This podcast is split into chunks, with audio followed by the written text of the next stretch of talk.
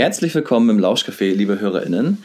Heute habe ich eine spannende Gästin dabei und es ist ganz, ein ganz besonderes, tolles Vergnügen, denn äh, ich spreche mit einer Kollegin aus Bremen. Ähm, und zwar ähm, mit der, äh, äh beim, bei Instagram heißt sie auch äh, Kunstentdeckerin. Ähm, und man könnte schon sagen, dass sie da eine, ja, Insta-Influencerin vielleicht ist äh, für Kunst, also eine Kunstfluencerin. Ähm, und äh, sie arbeitet in der Grundschule und das ist auch die Premiere, denn es ist das erste Mal, dass ich jemanden habe, der aus dem Grundschulbereich kommt. Ähm, sie hat inklusive Pädagogik studiert mit Kunst und, haha, meinem Fach Mathe, das habe ich auch gerade erst erfahren. Also äh, man erfährt auch immer wieder neue Dinge, wenn man sich mit den Leuten unterhält. Und das macht ganz viel Spaß. Und deswegen freue ich mich, heute Isabel Hunold hier zu haben. Hallo Isabel. Hallo, ich freue mich auch sehr, heute hier zu sein. Genau. Du hattest ja zuletzt auch schon ein Insta-Live. Das war auch deine Premiere, ne? Ja, genau. Zusammen genau. mit ähm, zusammen mit einer anderen Kunstkollegin, die ich auf Instagram kennengelernt habe. Triachen hieß die. Ähm, und das war auch sehr aufregend. Genau. Und da können wir jetzt natürlich direkt die Frage anschließen, oder die schließt sich zumindest für mich an. Ähm, was hat dich dazu bewegt, ähm, zu sagen, auch als Lehrkraft, ich gehe auf Instagram und mach da was in meinem Bereich. Also will da irgendwas, ja, verändern oder was hat dich dazu bewegt, das zu machen? Hm, es hat sich so nach und nach entwickelt, würde ich sagen. Am Anfang war ich da relativ ziellos und dann habe ich aber schnell gemerkt, dass, ähm, naja, dass vielleicht auch der Bedarf da ist, sich mehr über Kunstunterricht und über guten Kunstunterricht auszutauschen. Und ja, äh, so nach und nach hat sich einfach herausgestellt, dass es unglaublich viel Spaß macht, mit so einer Community in Interaktion zu treten und sich, ähm, ja, sich gegenseitig zu inspirieren oder sich untereinander auch zu unterstützen, Anregungen zu bekommen und ja, hm. im Endeffekt dadurch vielleicht die Welt ein kleines bisschen besser zu machen. Okay, und das ist auch der Grund, warum du Lehrkraft geworden bist? Ähm, gute Frage. Ob das der Grund ist, warum ich Lehrkraft geworden bin, das weiß ich ehrlich gesagt nicht genau. Ob das der Grund war. Ich wollte immer was mit Kunst machen, habe mich dann auf verschiedene künstlerische Studiengänge beworben, auch in unterschiedlichen Städten. Mhm. Und tatsächlich ähm, war ich schon in Osnabrück auf Wohnungssuche für, und hatte dort einen Platz für Mathe- und Sachunterricht bekommen auf Grundschullehramt und wurde dann in Bremen ausgelost und habe dort die einzige Möglichkeit bekommen, irgendwas mit Kunst zu studieren. Tatsächlich. Und dann bin ich da so reingerutscht. Ah. also, so fing es an. Aber ich muss sagen, dass, ähm, ja, dass es mich dann echt gepackt hat und ich ja ähm, angefangen habe mit Grundschullehramt und dann eben noch Sonderpädagogik beziehungsweise inklusive Pädagogik obendrauf gesetzt habe, weil es mich so interessiert hat, ja. wie Menschen lernen. Ja. ja. Ja, spannend. Das Witzige ist nämlich, dass bei mir ist es ja auch so, ähm, dass ich auch erst nicht so richtig wusste, was ich eigentlich machen soll. also so habe ich jetzt zumindest rausgehört und habe dann eben halt einfach gesagt, ja, Lehr Lehrerberuf ist ja relativ sicher, könnte man vielleicht irgendwas dran machen. Und ich wollte halt unbedingt was mit Geografie machen damals. Ähm, und Diplom-Geograf war mir immer zu, zu unsicher, was man da später dann mitmacht. Und äh, so bin ich quasi in den Job reingekommen und habe auch schon relativ schnell gemerkt, dass Mathe eigentlich doch recht wichtig ist für mich und ähm, habe dann durch die Nachhilfe, die ich parallel zum Studium gemacht habe, ganz viel eben halt auch so diese Probleme, die die SchülerInnen haben, kennengelernt und so. Also ganz spannend, ähm, dass man dann erst später die Leidenschaft eigentlich dafür entdeckt hat. Und das scheint ja bei dir dann auch so zu sein. Mhm, ja, irgendwie schon. Wobei ich die Kunst ja dann auch so ein bisschen aus dem Blick verloren habe. Als Sonderpädagogin war ich dann eingesetzt und ähm, ja, da ist es in der Grundschule so, dass man für Mathe und Deutsch eingesetzt wird und alles andere ist immer so ein bisschen hinten runtergefallen. Und nun hatte ich aber ja diese große künstlerische Leidenschaft in mir und fand es dann ganz toll, als die Stelle ausgeschrieben wurde am Landesinstitut, dass mhm. ich dort eben auch in die Lehrkräftebildung ähm, ja, hineingucken konnte. Habe ich mich ja. beworben und hat geklappt. Und jetzt bilde ich dort die äh, angehenden Lehrkräfte im Bereich Kunst aus. Da bist du, glaube ich, seit knapp drei Jahren, oder? Ja, jetzt im Sommer sind es drei Jahre, genau. Mhm. Das heißt, es ist schon der zweite Durchgang. den du da gemacht hast. Also, weil mhm. das Referendariat, das können wir für die HörerInnen ja auch nochmal sagen, geht in Bremen anderthalb Jahre und äh, man hat äh, quasi dann, ja, wenn man drei Jahre schon das macht, hat man quasi die zwei Gruppen durch. Ja, genau. also wobei. Ja, spannend. Ja, Was sagen die denn dazu, dass du äh, bei Instagram auch eben noch relativ viele Sachen für Kunst, ich sage immer mal, produzierst? Tatsächlich gebe ich das da nicht preis. die haben die auch noch nicht gefunden, da? Ähm, da, das würde ich nicht meinen. Ich habe schon viele wiedererkannt von den FollowerInnen, die ich habe, ähm, die mir auch im Seminar begegnet sind, früher oder später. So ist es okay. nicht. Aber ähm, ich bewerbe das dort nicht, sage ich mal so, weil ich finde, dass ich ja, ich bin ja in einer Rolle, in der ich auch Noten gebe mhm. und eine gewisse Abhängigkeit dadurch entsteht.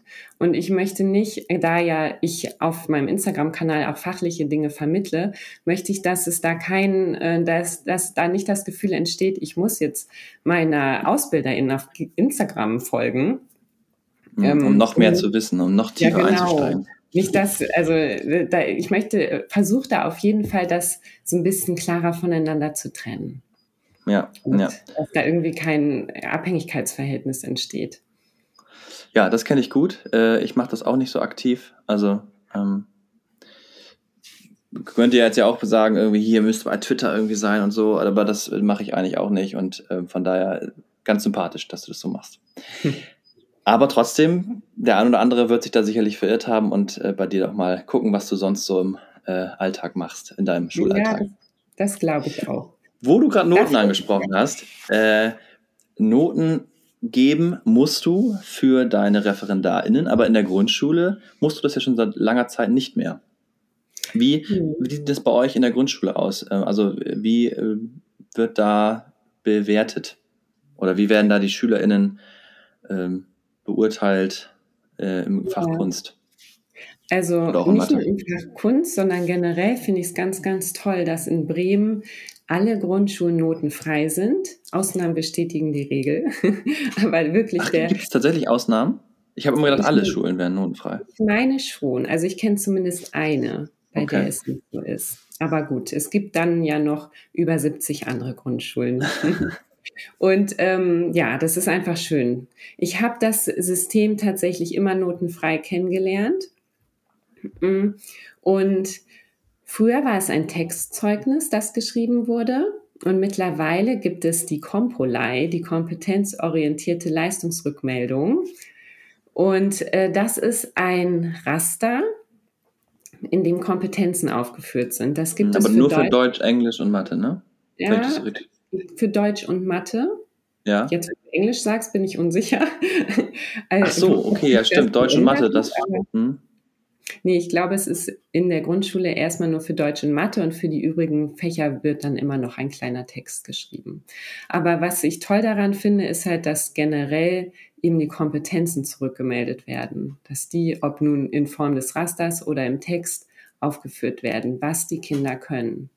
Mhm. Und das Spannende ist ja auch, ich hatte da auch mal einen Blick äh, auf so einer zehnstufigen Skala. Ne?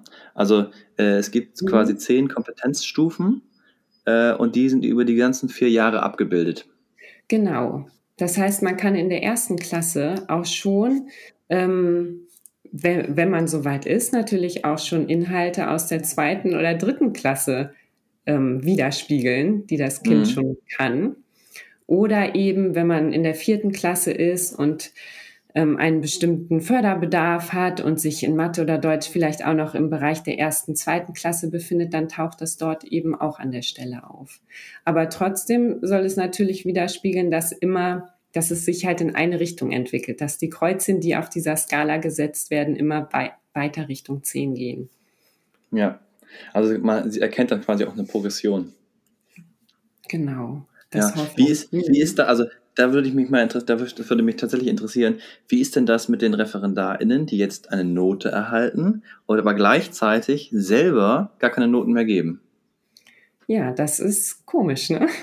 Da saß ich tatsächlich auch schon in Prüfung. Ich selber mache das ja auch ungern, muss ich sagen. Ich habe ja mein ganze, meine ganzen Jahre als Lehrkraft nie eine Note geben müssen. Und jetzt, wo ich in der Lehrkräfteausbildung bin, muss ich plötzlich benoten. Das ist, das fühlt sich irgendwie ganz komisch an.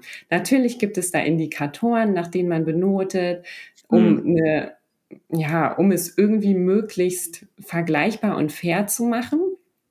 Aber es entstehen immer wieder in den Prüfungskommissionen auch Diskussionen darüber, wie, ja, dass es einfach nicht in dieses System passt, wo doch wir den Lehrkräften vermitteln, sie sollen immer kompetenzorientiert und ähm, an den Kindern orientiert bewerten und Leistung zurückmelden. Mhm. Und wir machen das dann durch eine Ziffer. Ja. Du bist aber ja scheinbar, oder wir beide sind ja scheinbar nicht die Einzigen, die das bemerkt haben. Denn ich will mal ganz kurz auf eine, eine um, hm, Umfrage, die der Spiegel, also nicht der Spiegel hatte gemacht, aber es gab eine Umfrage, die im Spiegel auch abgedruckt wurde vom 30.03.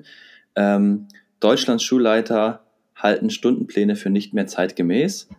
Ähm, die sagen, Schule ist noch nicht im 21. Jahrhundert angekommen. Und äh, bei dieser Umfrage wurden äh, 1100 Schulleitungen und 50 ergänzende ausführliche Telefonate zusammengeführt. Ähm, und ähm, die wurden durchgeführt vom Berliner Forschungsinstitut für Bildungs- und Sozio so Sozialökonomie. Ähm, und die haben eben halt ganz tolle Sachen, äh, oder für mich persönlich äh, jetzt nicht unbedingt die neuen Dinge gesagt, weil ich das ja ähnlich sehe. Zum Beispiel, dass der Fächerkanon überarbeitet werden sollte, dass man neue Leute einstellen muss, ähm, dass ähm, die Stundenpläne halt reformiert werden sollen, ähm, dass es mehr Ganztagsschulen geben soll, äh, um, um einfach auch mehr Chancengleichheit zu ermöglichen. Und also das kommt jetzt von diesen, von einer Vielzahl von der, von diesen 1100 Leuten, also einer großen Mehrzahl, ähm, bei, bei 80 Prozent, die sich eben halt dafür aussprechen.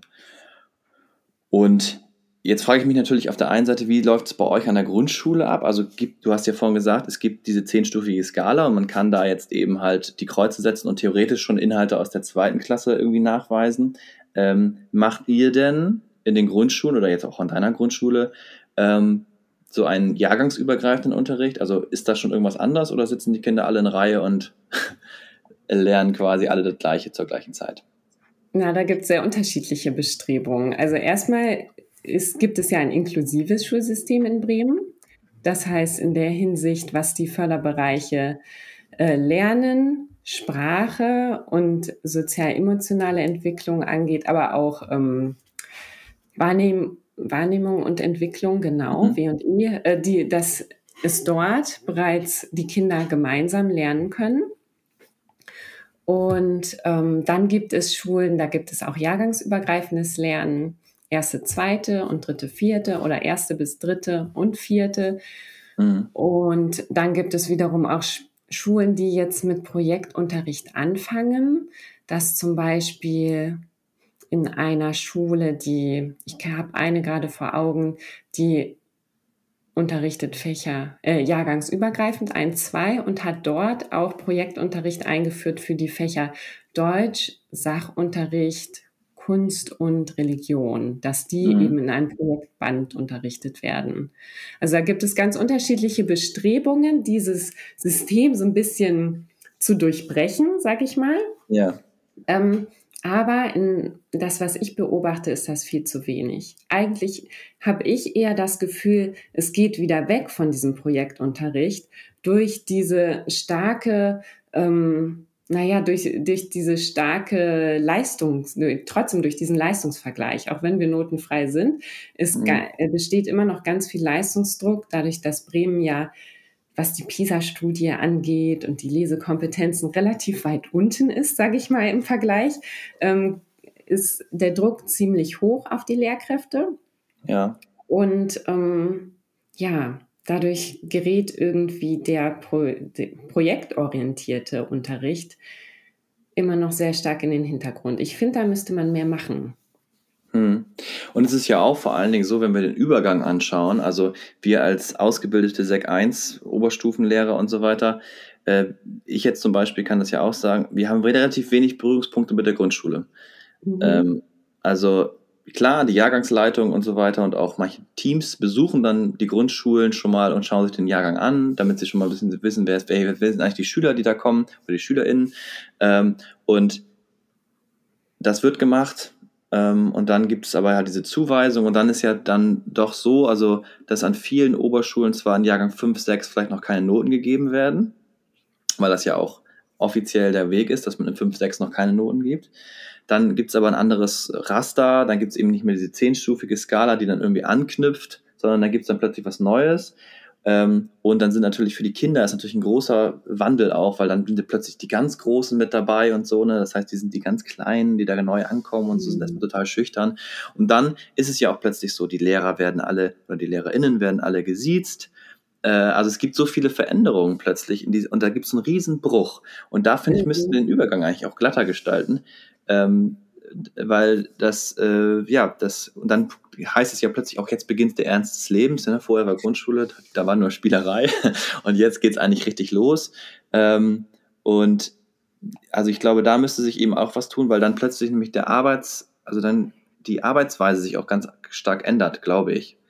Ähm, mhm. Also zwar machst du in fünf und sechs noch auch so eine, mit Lernzeiten ganz einige Schulen machen das ja, dass sie eben halt sagen, wir haben noch so eine freie Lernzeit, wo dann eben halt ausgesucht werden kann, was man macht. Ähm, manche arbeiten auch in 5, 6, glaube ich, noch, also es sind aber nur wenige, dann äh, ähm, jahrgangsübergreifend, äh, auch mit viel Lernbürozeiten. Da gibt es ein paar Schulen in Bremen, die das machen, aber das sind nur wirklich nur ein paar. Und dann gibt es eben halt diese, die ganz schnell viele Fächer und so weiter machen.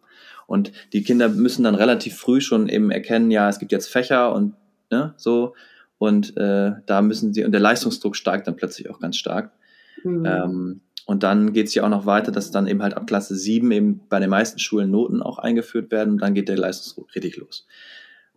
So, und ähm, ich glaube, dass, und dann wächst man dieses System auf und ich glaube auch die jungen ReferendarInnen oder die Referendare, die du hast, die äh, lernen ja dieses System dann kennen und sind sozusagen da durchgekommen und kommen dann in eine mhm. Grundschule, wo sie nichts bewerten. Und also nichts bewerten in Anführungsstrichen, wo sie kompetenzorientierte Rückmeldungen geben müssen aber selbst bewertet werden. Ich glaube, das ist auch einfach irgendwie, also irgendwo muss man da anfangen, das, das zu verändern, dieses System, weil ähm, es einfach mit ganz viel Druck und Stress zu tun hat. Und für die Referendaren ist es ja auch Stress und Druck, weil wenn sie ihre Note bekommen, dann wird es ja im System, wird die Gesamtnote eingetragen. Und wenn sie sich bewerben an irgendwelchen Schulen, und eine, eine, eine, zum Beispiel eine Schulleitung, jetzt hole ich gerade ein bisschen aus, ne? aber ähm, ich, das passt hier vielleicht gerade dran. das, das ist nämlich so, wenn die Schu ähm, Schulleitungen, ähm, die gucken in dieses System rein und sehen eben halt den Bewerber mit der Note. Und wenn sie einen bestimmten Bewerberin oder einen bestimmten Bewerber haben wollen und es gibt aber jemanden, der hat eine oder die hat eine bessere Note, dann müssen sie die einstellen. Oder Sie müssen jetzt erstmal eine fette Begründung schreiben, warum Sie jetzt diese Bewerberin nehmen. Das heißt also, äh, mhm. da, ist so ein, da ist so ein Druck und ich glaube, dass was dann passiert ist, weil die Schulleitungen natürlich auch daran Interesse haben, die Leute, die sie ausgebildet haben, auch zu übernehmen, weil sie die ja auch händeringend brauchen, ähm, vor allen Dingen mit so Fächern wie Mathe, ähm, dass, dass sie dann sagen, ja, wir sind ja in der Bewerbungs äh, Bewertungssituation auch dabei und da schreiben sie ein Schulgutachten, was ja mit einer Viertelnote, also 25 Prozent des Schulgutachtens geht ja in die Gesamtnote mit ein, dass sie, wenn sie natürlich einen Bewerber und eine Bewerberin haben wollen, dann natürlich auch schnell dazu geneigt sind, dem eine möglichst gute Note zu geben, damit sie nachher nicht den Stress haben, dann noch zu begründen, warum sie den nehmen müssen. Weil wenn dies die Person einklagt mit der besseren Note, dann müssen sie auf jeden Fall die nehmen, weil die Klage geht durch. Also das ist total verrückt und ähm, eigentlich wäre es ja viel besser, du suchst dir als Schulleitung diejenigen aus, die zu deiner Schule, zu der Schulvision, zum Leitbild der Schule, keine Ahnung was, passen, zum Kollegium passen. Ähm, aber diese Note verhindert das so ein bisschen auch. Ja, definitiv. Also du hast ja eben auch schon gemerkt, dass, äh, dass es einfach die Schulen auch ganz unterschiedliche Konzepte haben, was ja auch wo ja auch nichts gegenspricht. Ne? Unsere Gesellschaft ist halt sehr vielfältig und dann tatsächlich vielleicht über ein Portfolio auszusuchen, welche Lehrkraft ich gerne einstellen möchte, finde ich es viel, viel sinnvoller, als das an einer Note festzumachen. Das auf jeden Fall. Es widerspricht sich halt einfach das System, was man selber vermitteln möchte und das System, die Notengebung, die man selbst aber erfährt. Mhm. Und ähm, ja, ich möchte vielleicht auch noch einmal kurz auf die Übergänge zu sprechen kommen, die Ja. du ganz am Anfang genannt Ja, ich ganz am Anfang angesprochen, richtig. Ja, genau. Ähm, aber das ist spannend. Vielleicht führen wir den Faden gleich wieder zusammen. Ich finde auch definitiv, da ist noch Luft nach oben, Übergänge zu gestalten, einfach mehr auch miteinander zu arbeiten. Einmal sind das aus Sicht der Grundschule natürlich Übergang 4 nach 5. Wir haben aber auch noch einen anderen Übergang und der ist von der Kita in die Grundschule. Und Mhm. ich glaube nämlich, dass man auch aus der Kita schon unglaublich viel mitnehmen kann, wie Kinder lernen oder wie Menschen lernen. Nicht nur dann in der Grundschule, sondern eben auch bei den Jugendlichen und jungen Erwachsenen. Mhm. Ähm, Portfolioarbeit ist dort ja zum Beispiel gang und gäbe, dass die Kinder in einem Port Portfolio sammeln, was sie dazu lernen, wie sie sich entwickeln, mit Fotos, dass sie darüber sprechen, dass es für sie aufgeschrieben wird, was sie dazu erzählen zu den Bildern. Und Mhm. sie holen dieses Portfolio ja immer wieder raus aus den Regalen und gucken sich das an. Und Ja, ich das glaube, kenne ich auch von meinen. ja, genau. Genau. Die sind ja genau im Kita-Alter oder Kindergartenalter, äh, Ja. zumindest die große. Und Mhm. äh, die schaut da auch sehr oft wieder rein in ihr Portfolio, das stimmt. Ja, und in der Grundschule, was jetzt die Komprolei betrifft, ist ein Portfolio eigentlich auch vorgesehen. Man sieht es leider auch viel zu selten, wenn, man, wenn ich tatsächlich in die Klassen gucke. In meiner Ausbildungstätigkeit taucht das Portfolio dort sehr wenig aus, auf, aber es taucht auf und ähm, soll dort ja eigentlich die Grundlage bilden für dann die kompetenzorientierten Zeugnisse. So ist es zumindest vorgesehen in dem Konzept. Und das dann vielleicht auch weiterzuführen in der Oberschule oder am Gymnasium und dann noch in der Lehrkräftebildung äh, oder erstmal im Studium und dann Mhm. in der Lehrkräftebildung. Warum denn nicht? Also ich finde, dass da kann man so tolle Dinge drin festhalten und sich selbst einfach seine Entwicklung bewusst machen, was man alles dazu gelernt hat und Interessen herausbilden.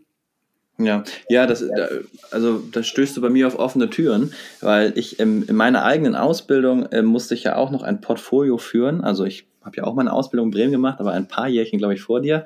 Und äh, da gab es das Portfolio tatsächlich noch und da mussten zwei Elemente aus dem Portfolio, da wurde eine Prüfung draus gestrickt. Also da wurden zwei Elemente aus dem Portfolio genommen, ähm, zwei Themen, was auch immer du da abgibst und dann haben die daraus eine Prüfungssituation geschaffen. Ähm, das fand ich tatsächlich ganz cool, weil du konntest so ein bisschen mitbestimmen, wo es hingeht und wo du gut drin warst. Allerdings wurde das gesamte Portfolio natürlich nicht wirklich angeguckt, was ich tatsächlich ein bisschen schade Mhm. fand, weil ich ein sehr, sehr dickes Portfolio geführt und es sehr, äh, ja, auch für mich, ich finde das tatsächlich auch so Lerntagebücher und so weiter, wo du auf so einer Metaebene eben sehr viel reflektierst, das bringt eben enorm viel. Ist natürlich anstrengend, aber bringt auch, hat mir total viel gebracht und deswegen versuche ich das auch im Unterricht überall einzusetzen.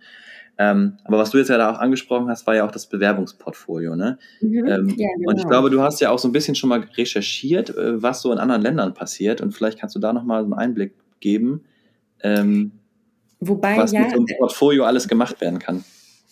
Ja, ähm, so tiefgründig ist meine Recherche leider noch nicht, aber vielleicht ergibt sich Ja, du das hast ja. angefangen. Irgendwie fangen wir immer an, das ist doch gut. Genau, also gerade in den englischsprachigen Ländern USA, Kanada und Australien bin ich darauf gestoßen, dass es dort eine Art äh, Teaching-Portfolio gibt, das auch in der Ausbildung geführt wird und das dann tatsächlich auch zur Bewerbung vorgelegt wird.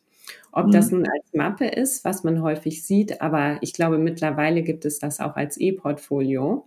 Also ich glaube, wenn dann nur in Deutschland als Mappe, überall anders in allen Ländern der Welt, ist wahrscheinlich als E-Portfolio, ja. Ja, ach, kommt so ein bisschen drauf an. Bei den Kleinen, sage ich mal, ob nun Kita oder Grundschule in dem Bereich ist es dann häufig. Ja, da ist ja klar. Mappe. Also die malen dann Mhm. ja auch viel und die malen es ja nicht auf dem iPad, du fotografierst das nicht ab und legst es dann in eine digitale Mappe. Ja. Ich meine, ich aber wir reden jetzt ja gerade, gerade jetzt reden wir über die Ausbildungssituation und wie Ja. wir das da einsetzen können.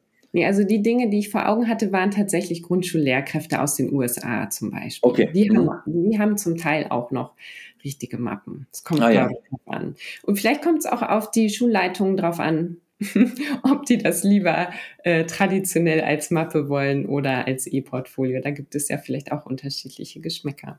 Ähm, Ja. Naja, aber was ich besonders spannend fand, also da wär, wurden halt Unterrichtseinheiten drin ähm, dokumentiert oder auch eine Seite zur, ähm, wie wurde da, Moment, jetzt muss ich einmal überlegen, wie hieß denn das? Ähm, Teaching Philosophy hieß das, glaube ich, war dort die Überschrift, wo ja. ähm, einmal erläutert wurde, warum man unterrichtet, wie man unterrichtet und was man unterrichtet. So, also ich finde, das sind so grundsätzliche Fragen, die ich eigentlich total spannend finde, wo ganz viel drin steckt, wo sich jeder darüber bewusst sein sollte, der in diesem Beruf arbeitet. Ja, genau, das ist ja auch so ein Aspekt, der, glaube ich, heutzutage auch oft angesprochen wird, nämlich dass die Haltung so entscheidend ist, wie man eben halt, welche Haltung man eben zu bestimmten Themen hat. Ähm, ich würde es vielleicht sogar noch größer greifen und sagen Überzeugung. Denn ähm, ich zum Beispiel glaube und bin fest davon überzeugt, dass äh, Peer Learning, das gemeinsames Lernen, das ähm, individualisiertes Lernen oder wie es heutzutage personalisiertes Lernen, ähm, so, dass das ganz wichtig ist. Ähm, und dass man nicht alles äh, frontal irgendwie da reinballern kann. Und ich habe das auch im Studium so mitbekommen. Also da war viele, viel konstruktivistische Ansätze immer dabei und so weiter. Aber das erzeugt ja eine bestimmte Haltung, die du gegenüber dem Lernen hast und dann auch gegenüber Schule. Und ähm, das sieht vielleicht bei anderen anders aus. Und deswegen finde ich es total spannend, wenn solche Dinge auch in einem Portfolio auftauchen würden. Wie, wie stehst du eigentlich dazu? Wie siehst du das Ganze? Ähm, und dann kann man eben als Schulleitung eben auch gucken, aha, mh, so ist das und passt das zur Schule oder passt mhm. das nicht zur Schule? Ähm, und bringt natürlich viel besseren Einblick. Und du hast natürlich vor allen Dingen eine Kommunikationsgrundlage. Also sonst kriegst du einen Bewerber und sagst, ich lade ihn mal zum Gespräch ein und musst dem alles aus der Nase ziehen. Und wenn du dann aber schon ein Portfolio vorgelegt bekommst, dann kannst du eben halt schon mal vorgucken, was hat der eigentlich schon gemacht und kannst speziell darauf nochmal Rückfragen geben. Also ich glaube schon, dass das wirklich sinnvoll ist. Die Frage ist halt einfach, ähm, ist es zeitlich managebar. Ne? Also als, als ähm, Lehrkraft äh, oder als Schulleitung jetzt auch nochmal reinzugucken und äh, bei jedem Bewerber da das Portfolio zu lesen, denn die haben ja eh schon enorm viel zu tun. Hm. Ja gut, das ist dann vielleicht eine Herausforderung der Bewerbenden auch, das Portfolio so zu gestalten, dass man möglichst schnell erkennen kann, worum es geht und äh, ja. Ja, also. Der Trend ja geht in einem einminütigen Video sich vorzustellen. Ja, zum Beispiel. Also, weiß ich nicht. Ja, es hat auf jeden Fall viel Potenzial. Das denke ich schon. Ja. Ja. Das glaube ich auch.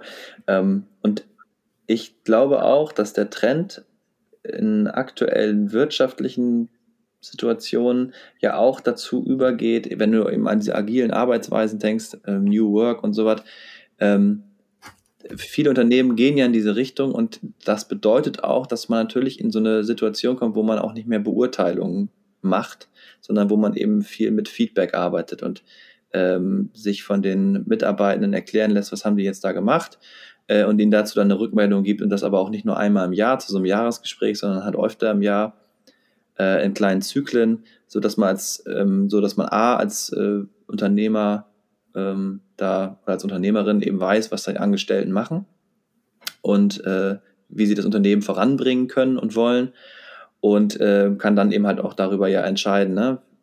Welches Feedback kann ich denen noch geben, wie habe ich die erlebt und so weiter. Das ist eine andere Art der Rückmeldung als so eine Beurteilung zu mhm. bekommen.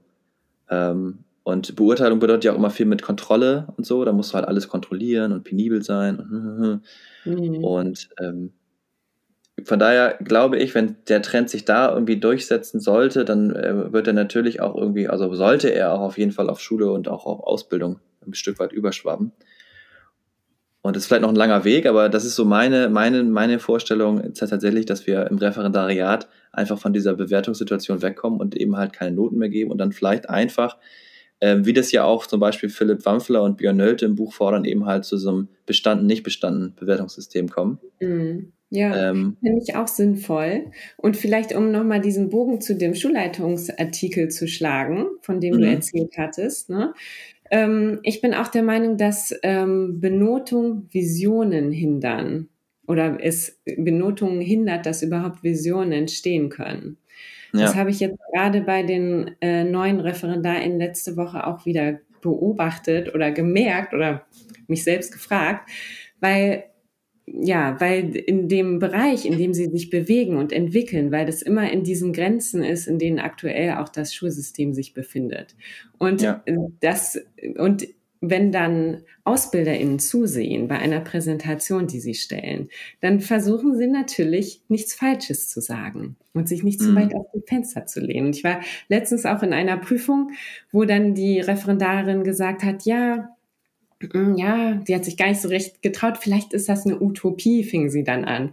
Und ja. selbst der Prüfungsvorsitzende, die hat dann am Ende gesagt, machen Sie aus der Utopie eine Vision. Wir brauchen Lehrkräfte mit Vision. Und das fand ich total toll.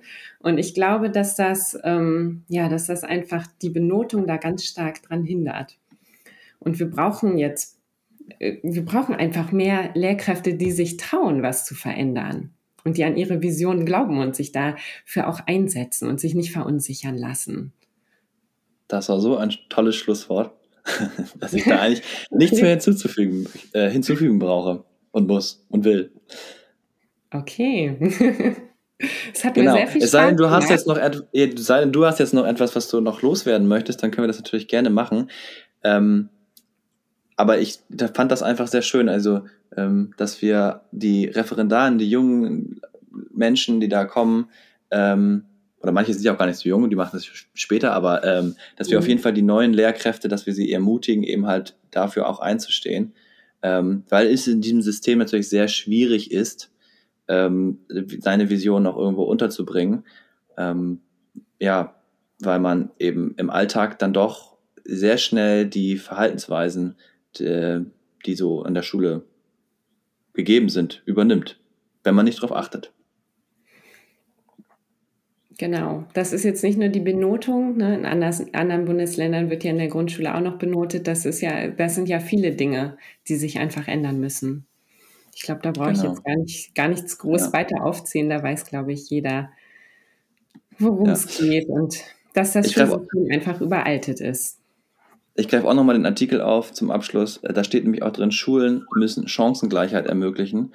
Und ähm, das ist halt einfach so, dass die ja auch schon nicht gegeben ist von Anfang an. Also ähm, da sagt nämlich einer, und äh, der ist seit 21 Jahren Leiter einer Grundschule, äh, in dieser Studie eben, äh, ich sehe einen zunehmenden Verlust von Erziehungsqualität in den Elternhäusern, die Schule muss immer mehr kompensieren. So, und das heißt, die kommen ja mit so unterschiedlichen Voraussetzungen an die Schule und wir wissen mittlerweile, dass das Elternhaus einen enormen Einfluss auf das Lernen, auf den Bildungsgang, auf sprachliche Entwicklung und was nicht alles nimmt, ähm, dass wir da einfach auch, äh, ja, wenn wir dann plötzlich anfangen, eben die Leute in so ein, in so ein Raster zu pressen äh, und zu sagen, auch noch, das wird auch noch bewertet, dann fallen einfach einige immer hinten durch. Und das ist sehr schade, weil ähm, eigentlich sollte man ja anfangen, sie zu motivieren, ähm, zu lernen und dass sie einfach irgendwie Bock haben zu lernen. Mhm. Ja, klar. Und wenn sie vielleicht das eine oder andere nicht so verstanden haben wie jemand anderes, dann ist das aber auch normal. Also mit dieser Vielfalt, da, damit sollten wir auch umgehen lernen, finde ich. Genau. Und Bildung muss einfach wieder richtig cool werden. Von Anfang an. Yay. Okay. Gut. Danke dir, Isabel. Das war ein sehr spannendes Gespräch äh, und äh, war auch mal spannend äh, zu sehen, wie das Ganze aus Grund Sicht der GrundschullehrerInnen und Lehrer äh, angegangen wird und wie du das vor allen Dingen siehst. Ähm, und ich freue mich darauf, auf jeden Fall weiterhin mit dir zusammenzuarbeiten. Und mal gucken, was wir in Bremen noch so reißen können. Ja, also ähm, mir hat es auch viel Spaß gemacht und wer weiß, wie wir damit weiterkommen. Vielleicht haben wir ja demnächst mal wieder was zu berichten. genau. Schaut auf jeden Fall vorbei. Nochmal bei äh, Isabels Instagram-Account, äh, Kunstentdeckerin. Da gibt es eine Menge zu sehen, auch wenn man gerade sich für den Bereich Kunst in der Grundschule interessiert. Und ähm, da wird aber auch das eine oder andere, erzählst du ja auch aus der Ausbildung, also auch vielleicht da gibt es da spannende Einblicke von dir. Vielen Dank. Also, liebe HörerInnen, macht's gut. Sage ich jetzt einfach. Ciao.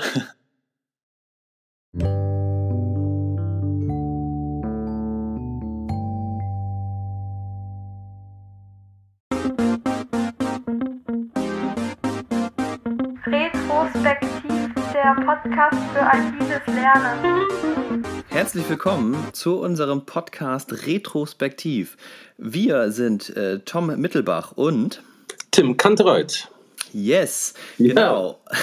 Und wir nehmen einen Podcast auf zum Thema agiles Lernen in der Schule. Warum, Tom? Warum, was soll der ganze Quatsch? Warum machen wir das? Ja gut, schlussendlich ist ja nichts weniger wie eine Graswurzelrevolution für die Bildung eigentlich. Ne? Also wir liefern so ein bisschen, wir liefern ja im Prinzip so ein bisschen Futter dafür, weißt du so? Methodenvielfalt, anderes Denken, anderes Mindset. Also schlussendlich werden wir es nachhaltig verändern. Also nicht wir alleine, aber durchaus mit Genau. anderen, oder? Ja, genau. Das ist das Schöne. Äh, Wir beide haben uns jetzt die letzten Jahre ganz viel mit agilen Arbeitsformen in der Schule beschäftigt und wollen einfach euch an diesem Wissen teilhaben lassen. Ne? Also nicht nur, dass wir zwei coole Typen sind, äh, die ein bisschen nett quatschen und ähm, sondern es geht eben auch darum, dass wir eben halt auch tatsächlich Inhalte mitbringen, nämlich ähm, euch ein bisschen in die Welt der agilen Arbeitsweise einzuführen und das Ganze eben auf Schule zu transferieren. Unbedingt. Und da gibt es ja so unglaublich viel. Das fängt an bei Scrum, geht über Liberating Structures und was weiß ich was, Kanban wo man und, und, und. ja, whatever, wo man so viel unglaublich tolle Impulse für sich, für seinen Unterricht, für Bildung und tatsächlich auch fürs Privatleben rausziehen kann. Genau, ja, denn auch diese Methoden benutzen wir in unserem Privatleben. So, Unbedingt. so, viel, so, viel Ein so viel Einfluss hat es schon bekommen, dass wir eben halt äh, eben dieses agile Mindset schon voll verinnerlicht haben. Ne? Ja, und da versuchen wir tatsächlich immer in unserem Podcast, der immer eine Viertelstunde Tim und Tom schnacken zum Thema Genau. und äh, dann äh, den Podcast nach 15 Minuten öffnen für das Publikum, das dann da ist, für Fragen, für Impulse oder einfach mitzuschnacken und dann nochmal eine Viertelstunde, damit das in einem Rahmen bleibt. Genau, denn das Ganze äh, nehmen wir auf auf Clubhouse, das heißt, das Ganze ist live on tape. Ähm, und es kommt immer mal wieder vor, dass wir eben halt auch GästInnen in unserem Podcast haben und die dann eben mit uns schnacken oder mit uns äh, chatten. Und das Ganze nehmen wir natürlich auch noch mit auf als Impuls. Und ähm, das ist auch alles dann live on tape mit da, da drauf. Ne? Also das kriegt ihr auch nochmal on top dazu. Genau. Und wir hauen jetzt dann jede Woche einen Podcast raus. Es kann sein, dass es tatsächlich ein einzelnes Thema ist, das ist dann abge äh, abgekaspert in 15 Minuten. Oder es ist tatsächlich was, wo wir einfach eine Reihe machen müssen, weil es ein etwas größeres Thema ist. Genau. Und wie gesagt, jede Woche eine neue Folge von unserem Podcast Retrospektiv. Viel Spaß dabei. Yo, Wir hören uns. Macht's gut. tschö.